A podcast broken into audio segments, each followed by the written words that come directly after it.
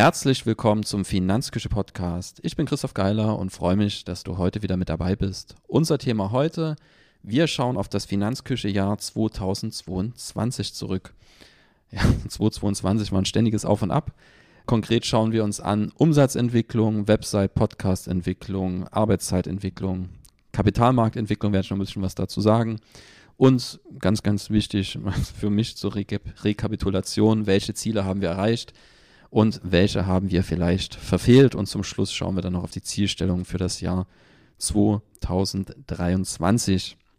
Aber bevor ich noch irgendwas sage, ähm, ist natürlich ein, ja, ein Jahr, das in Erinnerung bleiben wird mit dem Ukraine-Krieg und all seine Begleiterscheinungen, sei es hohe Inflationsraten, ähm, Verteuerung von Energie, die dem ja mit einhergeht und Corona-Politik in China, was so alles ich sehe es jetzt mal von der wirtschaftlichen Seite jetzt mal am Anfang, dafür gesorgt hat, dass das Geschäftsumfeld gänzlich anders war, als man zum Jahresanfang so ein bisschen erwartet hat, wo man, ähm, wo ich sehr, sehr optimistisch ins Jahr gegangen bin, nachdem Corona das Schlimmste überstanden schien oder überstanden war, ähm, dass man jetzt endlich mal ein Jahr hat, wo vielleicht man normal arbeiten kann im normalen Umfeld.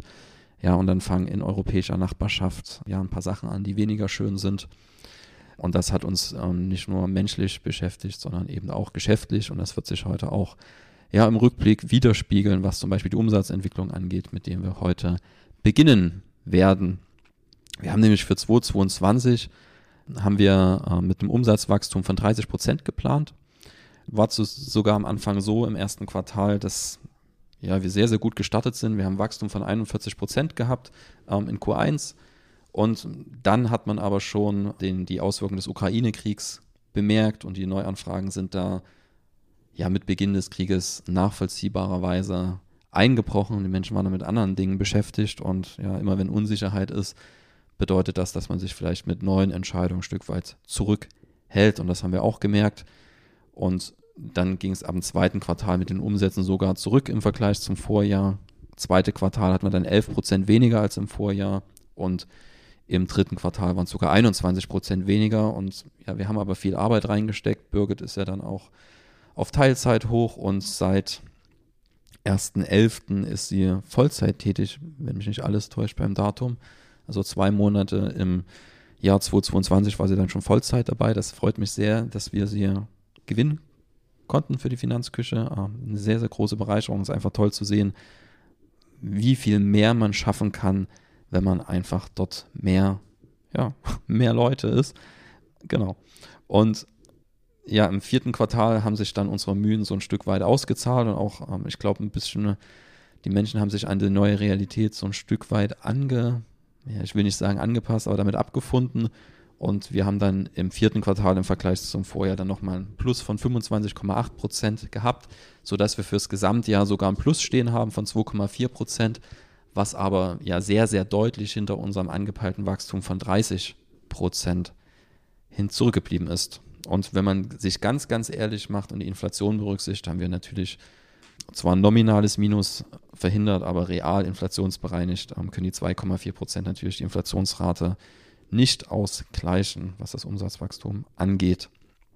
Also Umsatzentwicklung ist deutlich hinter den Erwartungen zurückgeblieben und das wird uns gleich noch beschäftigen, weil das dann auch, ich sag mal, die Geschäftsentscheidung natürlich ein Stück weit beeinflusst hat. Bei den Seitenaufrufen und Podcast-Entwicklung sieht es ähnlich aus. Auch dort, ja, die Zahlen rückläufig gewesen im letzten Jahr, wobei wir auch hier im vierten Quartal schon eine Trendwende ein Stück weit einleiten konnten. Ganz genau können wir nicht sagen, wie viele Seitenaufrufe wir zum Beispiel auf der Website haben, einfach weil wir dort Änderungen bei der, bei der Google Analytics ja, Google Analytics kann ja so nachvollziehen, wie viele Leute auf eine Website draufgehen, wie die sich bewegen auf der Website und dazu muss man aber Cookies aktivieren und das haben wir sehr, sehr eingeschränkt, was das Cookie-Thema angeht und deswegen sind die Zahlen bei Analytics nicht mehr so aussagekräftig und ich schaue zurzeit ein bisschen mehr auf die Search-Konsole, die so den Google-Traffic widerspiegelt. Das ist schon immer ein Kanal gewesen, der einen hohen Anteil von unseren Webseitenbesuchern auch mit ausmacht. Und auch im Google-Traffic sieht man, dass wir deutlich weniger hatten als im Vorjahr. Genau können wir es nur für die Zahlen aus dem vierten Quartal sagen und da hatten wir einen Rückgang von 29 Prozent. Ähm, dass wir es nicht fürs Gesamtjahr vergleichen können mit dem Vorjahr, liegt einfach daran, dass wir bei der Search-Konsole nur 16 Monate zurückschauen können und damit nur eine Teile des Vorjahres sehen. Und beim Podcast können wir es aber ganz genau sagen, dort sind wir von 2021 hatten wir dort ja, Downloads von 13.000 und sind gesunken auf 8.600, was so ungefähr ein Rückgang von 34 Prozent ist. Haben da, wie gesagt, die Trendwende schon ein Stück weit eingeleitet. Wir haben ja ich habe mich auch, und das muss man sagen, wenn man sich mit dem Umsatzentwicklung anschaut, ich habe mich auch ein Stück weit zurückgenommen. Gerade Mitte des Jahres war ich viel auf dem Rennrad unterwegs, habe auch mal die Seele baumeln lassen und habe dieses Jahr nicht Vollzeit gearbeitet. Also das spielt dort auch mit rein. Man kann es nicht nur auf die äußeren Umstände schieben, sondern ich habe mich auch einfach arbeitstechnisch ein Stück weit zurückgenommen. Wobei das, wie gesagt, wenn man die Zeit, die ins Gesamtprojekt geflossen ist, wenn man Birgits Zeit noch mit einnimmt, ist trotzdem noch nie so viel Zeit in die Finanzküche geflossen und in alles, alles was damit zusammenhängt, wie, 2021, äh, wie 2022. Und wenn man sich die Podcast-Downloads vom vierten Quartal anschaut, ist es sogar so, dass wir dort ähm, gewachsen sind um 37 Prozent. Wir hatten im Q4 21 hatten wir nur 2200 Downloads und dieses Mal waren es 3022 Downloads. Also es macht sich hier durchaus bemerkbar, dass wir endlich, endlich so weit sind und das ist ja eine sehr, sehr schöne Entwicklung, seit Birgit Vollzeit an Bord ist, dass wir wirklich jede Woche aus unserer Sicht zumindest sehr, sehr hochwertigen und guten Content, der, der euch auch Mehrwert liefert, ja, einfach veröffentlichen können. Und das ist ja für uns schon immer ein wichtiges Thema gewesen, was aber, wo ich noch alleine tätig war, einfach nicht mehr ging, weil die Beratungszeiten und das Tagesgeschäft einfach natürlich einen erheblichen Umfang meiner Zeit bindet.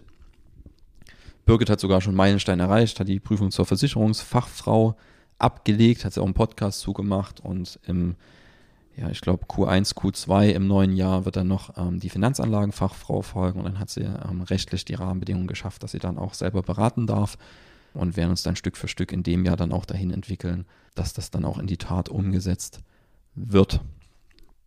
Bei der Arbeitszeitentwicklung sieht es so aus, 2022 habe ich 1264 Stunden und 42 Minuten gearbeitet. Ich verfolge das ziemlich genau, wobei so als Selbstständiger man auch zu Hause in freien Zeiteinheiten öfters mal über die Arbeit nachdenkt. Das sind Zeiten, die man nicht mittrackt, da hat man es vielleicht in der einen oder anderen Anstellung ein bisschen leichter. Wobei ich im Sommer sehr, sehr gut abschalten konnte und jetzt gerade wieder ein bisschen mehr nachdenke. Ja, muss mich auch erstmal an die gestiegene ja, Verantwortung auch als Arbeitgeber ein Stück weit gewöhnen. Das hat aber jetzt sehr, sehr gut geklappt, seit hier der Einstellungsvertrag unterschrieben ist. Ähm, genieße ich sehr. Ähm, ist ja auch ein großer Schritt für mich als selbstständiger Unternehmer. Ein sehr, sehr cooler Schritt.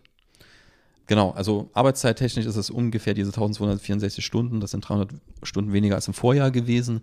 Uns entspricht in etwa, ich habe mal nachgeschaut, ähm, einer 80 Prozent Anstellung. Und was man sieht ist, also ich tracke nicht nur die Gesamtzeit, sondern auch, was ich denn für Tätigkeiten im Groben getan habe. Ich habe 2021, da habe ich 1175 Stunden mit Beratungen und Gesprächsvor- und Nachbereitungen verbracht und 2022 waren es nur 850 Stunden. Also deutlich weniger, fast 300 Stunden weniger. Und wenn man das im Verhältnis zum Umsatz setzt, muss man sagen, dass wir da viel, viel profitabler geworden sind oder die Stunden uns einen besseren Stundensatz einfach erreicht haben im Schnitt. Was ich aber schon gesagt hatte, was ich hier nicht getrackt habe, ist die Zeit, die Birgit mit eingebracht hat. Und sie arbeitet ja viel in der Content-Erstellung, aber auch viel im Hintergrund. Kommen wir gleich noch zu den Meilensteinen. Wir haben ja den Honorarberatungsbereich komplett neu aufgesetzt auf der Finanzküche. Das wäre immer noch nicht fertig, wenn ich Birgit nicht mit an Bord habe. Also man merkt, dass viele Sachen viel, viel schneller und besser vorankommen. Für uns ein wichtiger Bereich ist natürlich als Anlageberater dann neben den geschäftlichen auch die Kapitalmarktentwicklung, weil es einfach viele unserer Kunden betrifft und weil wir Portfolios verwalten und zu Anlagen beraten. Und ja, ist auch ein interessantes Thema hier für die Finanzküche, äh, für dich als Hörer. Und da muss man einfach sagen, bei der Kapitalmarktentwicklung 2022, das war ein sehr, sehr ja, volatiles Jahr. Es ging hoch, runter. Natürlich mit Beginn des Krieges und schon vorher, interessanterweise schon vor Beginn des Krieges, haben die Märkte, sind die auf Tauchstationen gegangen. Jahr abgeschlossen, wenn man jetzt mal einen MSCI World ETF als Referenz nimmt. Im Beitrag gibt es wieder einen Textbeitrag dazu auf der Finanzküche, habe ich mal den Lixo MSCI World ETF, den Chart für 2022 rausgezogen. Und wir müssten so 13 bis 14 Prozent im Minus sein auf Jahressicht. Was so ein ETF angeht, der ich sag mal, die großen Unternehmen der Industrienation repräsentiert und die mittelgroßen. Das ist schon ein deutliches Minus und das ist seit langem wirklich ein Jahr, was deutlich im Minus auch abgeschlossen wurde. Wobei die Entwicklung der Kapitalmärkte da sehr, sehr uneinheitlich war.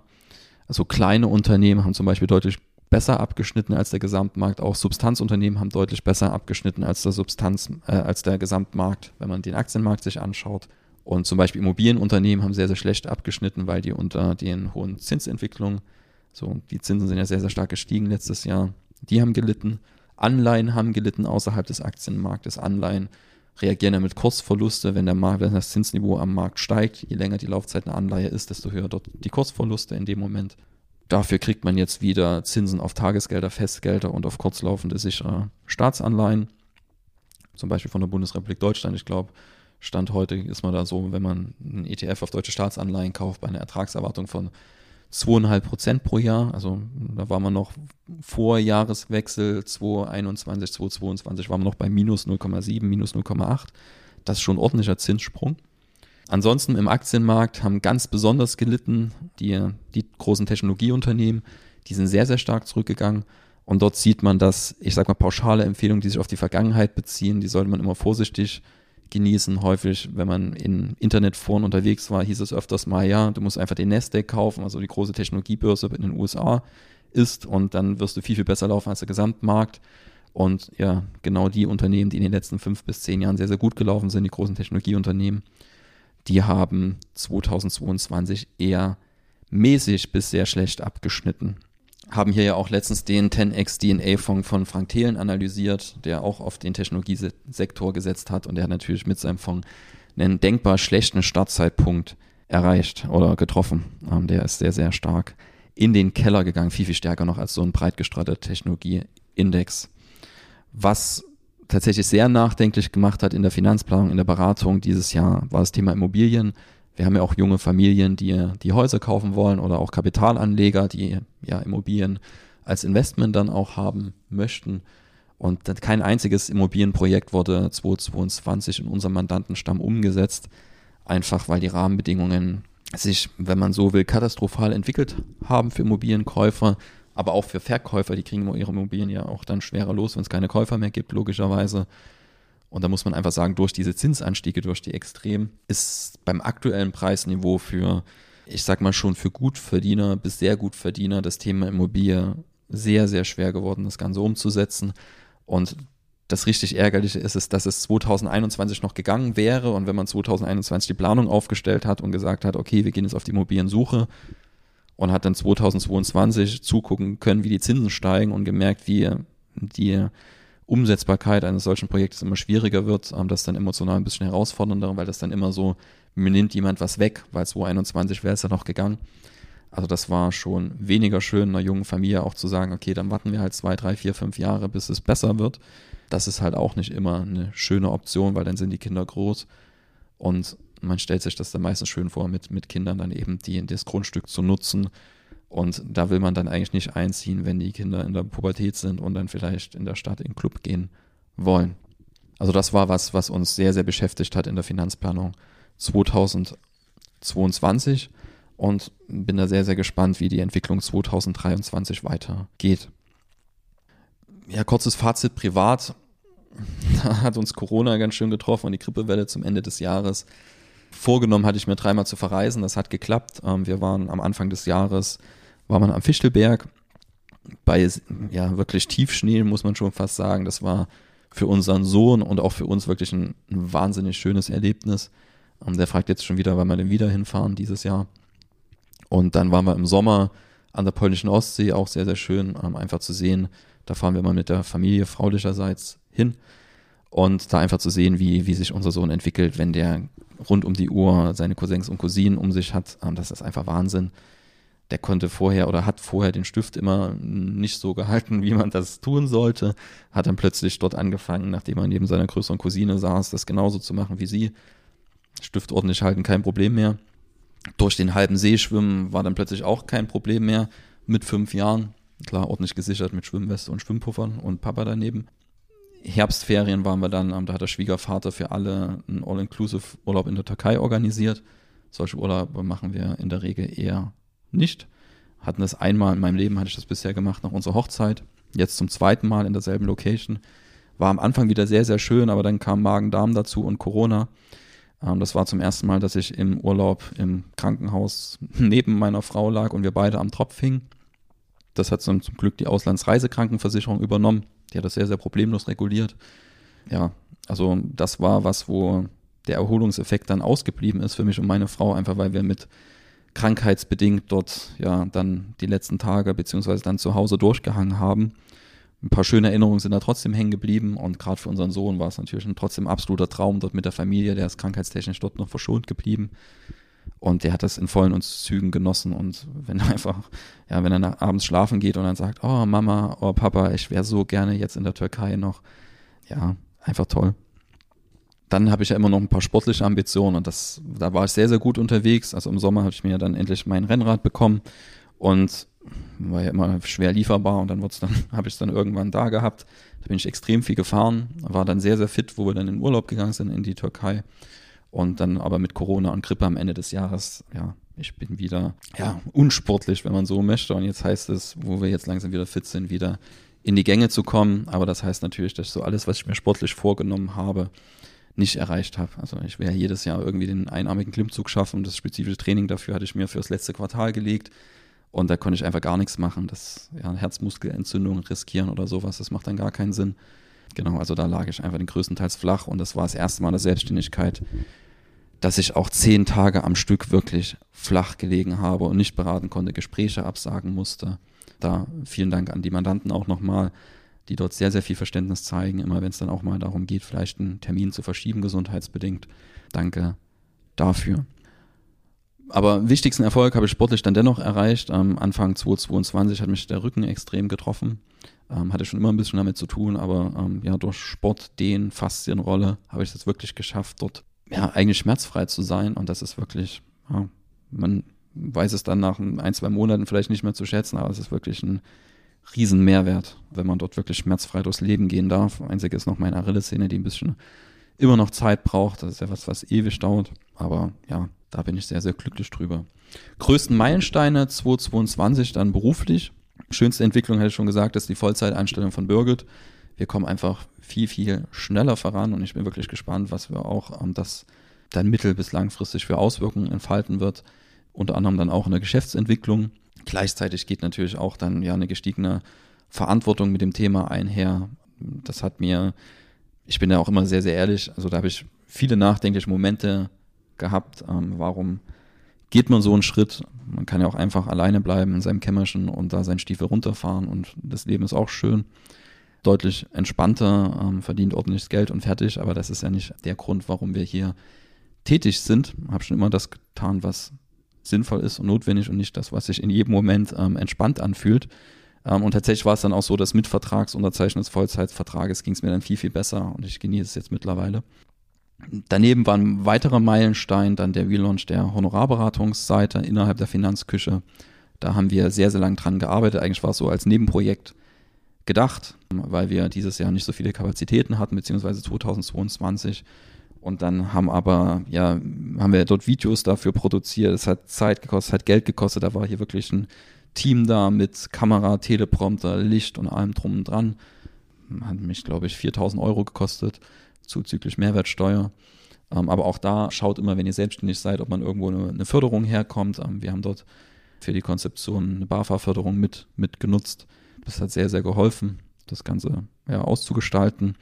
Und durch, die, durch den Relaunch der Seite haben wir wirklich auch, ich denke, einen guten Teil dazu beigetragen, mehr Transparenz zu schaffen und einen Teil von dem, was wir im Erstgespräch kommunizieren, eben schon auf die Website zu bringen, wie Ausgestaltung Honorar, Ausgestaltung Dienstleistung.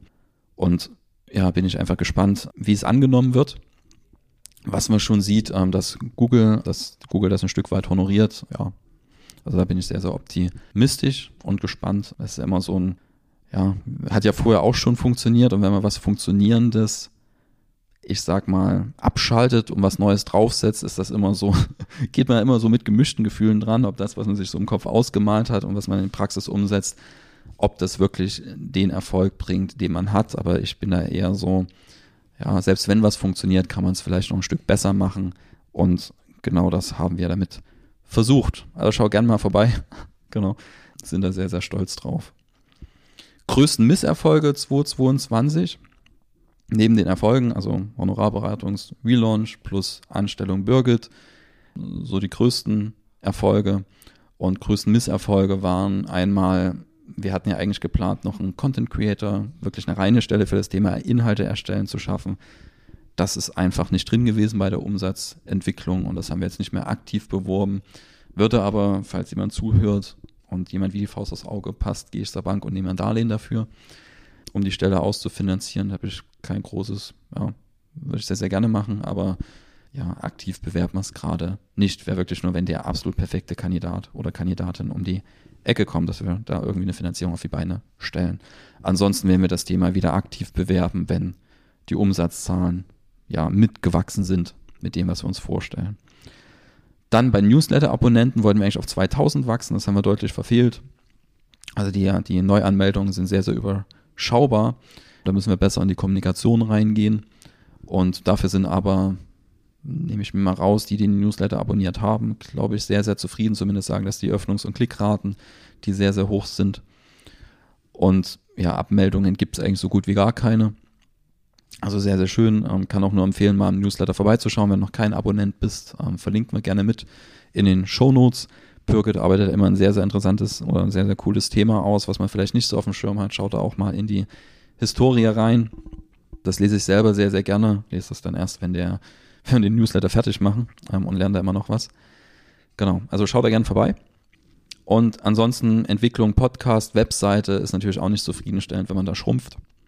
Aber was mich da sehr, sehr optimistisch stimmt, ist, dass wir dort dran sind und dass wir zumindest sagt, dass das vierte Quartal und die letzten Wochen auch des Jahres, dass wir dort den Turnaround quasi schon eingeleitet haben. Mal sehen, ob sich das verstetigt. Ausblick auf 2023. Ja, wichtig ist bei der Formulierung, habe ich mich letztens wieder mit beschäftigt, nicht ich werde oder ich habe mir vorgenommen, sondern ja immer in der Gegenwart formulieren. Also wir werden die Inhalte der Themenseite des Finanzblocks, die vervollständigen wir ähm, und veröffentlichen ein neues E-Book. Beim Umsatz wachsen wir 2023 um 30 Prozent, sind wir schon dran. Wir werden beim Podcast nicht werden, sondern wir haben 30.000 Hörer ähm, beziehungsweise Podcast-Downloads 2023 und kommen für die Finanzküche auf 140.000 140 Seitenaufrufe habe gerade gar nicht spontan im Kopf, wie viel dieses Jahr waren, aber es waren deutlich, deutlich weniger. Also es wäre ein Wachstum weit über 100 Prozent, denke ich mal. Und ja, wenn wir dieses Jahr die 2000 Abonnenten beim Newsletter erreichen, wäre das sehr, sehr schön. Privat steht eine sehr, sehr schöne Entscheidung an, das hatte ich ja schon mal angeteasert bei dem Beitrag Minimalistisch Wohnen mit Kind, die Kinderzimmerrente, wo ich darauf eingegangen bin, dass wir immer noch mit unserem ja, fast sechsjährigen Sohn auf 48 Quadratmeter wohnen und es auch irgendwie geht. Und jetzt ist aber der Zeitpunkt, wo wir in eine größere Wohnung ziehen werden. Da freue ich mich sehr drüber, es eine sehr schöne, sehr, sehr schöne Wohnung. Und ja, also das wird so privat ein kleines Highlight werden. Zumindest vermuten wir das, dass es uns sehr, sehr gut gefallen wird. Dann haben wir, kommen wir zum Resümee. Da will ich einfach nochmal sagen, das 2022, das war eine emotionale Herausforderung. Es ist einfach so, wenn du von einer Krise in die nächste schlitterst, zum einen aus unternehmerischer Sicht. Corona hat uns ja damals auch getroffen. Da haben wir einen Umsatzrückgang gehabt in dem ersten Corona-Jahr. Dann nochmal vielen Dank an die staatliche Unterstützung. Da haben wir damals auch ein Corona-Darlehen mit aufgenommen, um da einfach entspannter durch die Zeit kommen zu können.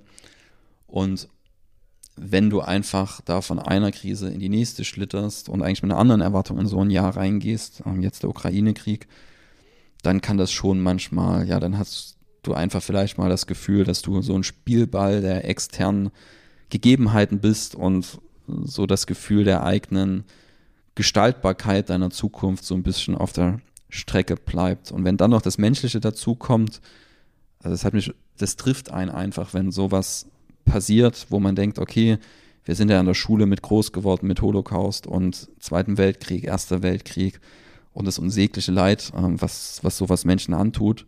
Und wenn sowas in der heutigen Zeit vor der Haustür wieder passiert, ich weiß, überall auf der Welt haben wir Krisenherde, aber das ist trotzdem noch was anderes, wenn es vor der Haustür stattfindet, emotional und dann auch so präsent ist, Es ist einfach die Sinnlosigkeit dieses von, von Kriegen generell ist einfach unbeschreiblich und es lässt bei mir immer so ein Gefühl der Machtlosigkeit zurück und eine gewisse Sinnlosigkeit, wenn man dann sich mit, ich sag mal, trivialen Dingen wie Geschäftsentwicklung, Familie und beschäftigt ähm, und irgendwo ja zwei Flugstunden entfernt oder wie viel das ist, passiert sowas. Ähm, das hat einfach eine Weile gedauert, bis ich das abschütteln konnte. Also da hatte ich wirklich so ein emotionales Tief auch mal für eine, für, für ein, ja, weiß nicht wie lange, für eine kleine Weile.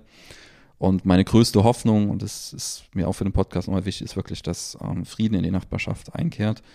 Geschäftlich bin ich einfach gespannt, wie sich 2023 entwickelt und ob wir dort unsere Zielstellung erreichen. Also wir werden die erreichen, aber die letzten Jahre haben gezeigt, dass das, was wir planen und in der Realität eintrifft, manchmal meilenweit auseinander liegt und man nicht auf alles Einfluss hat. Weil wir merken auch deutlich, dass sich das Marktumfeld eingetrübt hat und das ist aber, wenn ich es jetzt aus unternehmerischer Sicht sehe, für mich immer sehr, sehr spannende Phasen, weil gerade solche Phasen sorgen dafür, dass man sämtliche Prozesse wirklich auch auf den Prüfstand stellt, hinterfragt und stetig verbessert und vielleicht auch Entscheidungen trifft, die man sonst nicht getroffen hat. Ich gehe da immer nach vorne in solchen Momenten auch. Ist sogar so, dass ich meine Ausgaben extrem gesteigert habe, nicht nur durch die Anstellung von Birgit, sondern auch in den einen oder anderen Bereichen. Einfach um da selbst in der Krise da positiv durchzugehen und danach besser dazustehen als vorher. Also das wird ein sehr, sehr spannendes, herausforderndes Jahr. Und ja, klingt immer komisch, wenn man dann sagt, okay, ich freue mich drauf, wenn, wenn so andere Themen noch im Rückhintergrund stehen. Aber unternehmerisch ist es tatsächlich so, dass ich mich auf die Herausforderung im neuen Jahr freue. Und auch privat, zum Beispiel auf den Umzug oder Zeit mit meinem Sohn zu verbringen und meiner Frau, ist einfach riesig. Genau, auch wenn da global ein ähm, paar Themen auf der Agenda stehen, die, die ja, weniger schön ähm, zu sagen, ist schon fast die Untertreibung des Jahrtausends. Ähm, ich glaube, du weißt, was ich sagen möchte. Damit sind wir am Ende angekommen. Ich wünsche dir wirklich von Herzen, dass es für dich ein sehr, sehr tolles Jahr wird. freue mich drauf, wenn du beim Podcast wieder einschaltest in den nächsten Episoden, auch auf der Finanzküche vorbeischaust. Bis dahin, tschüss.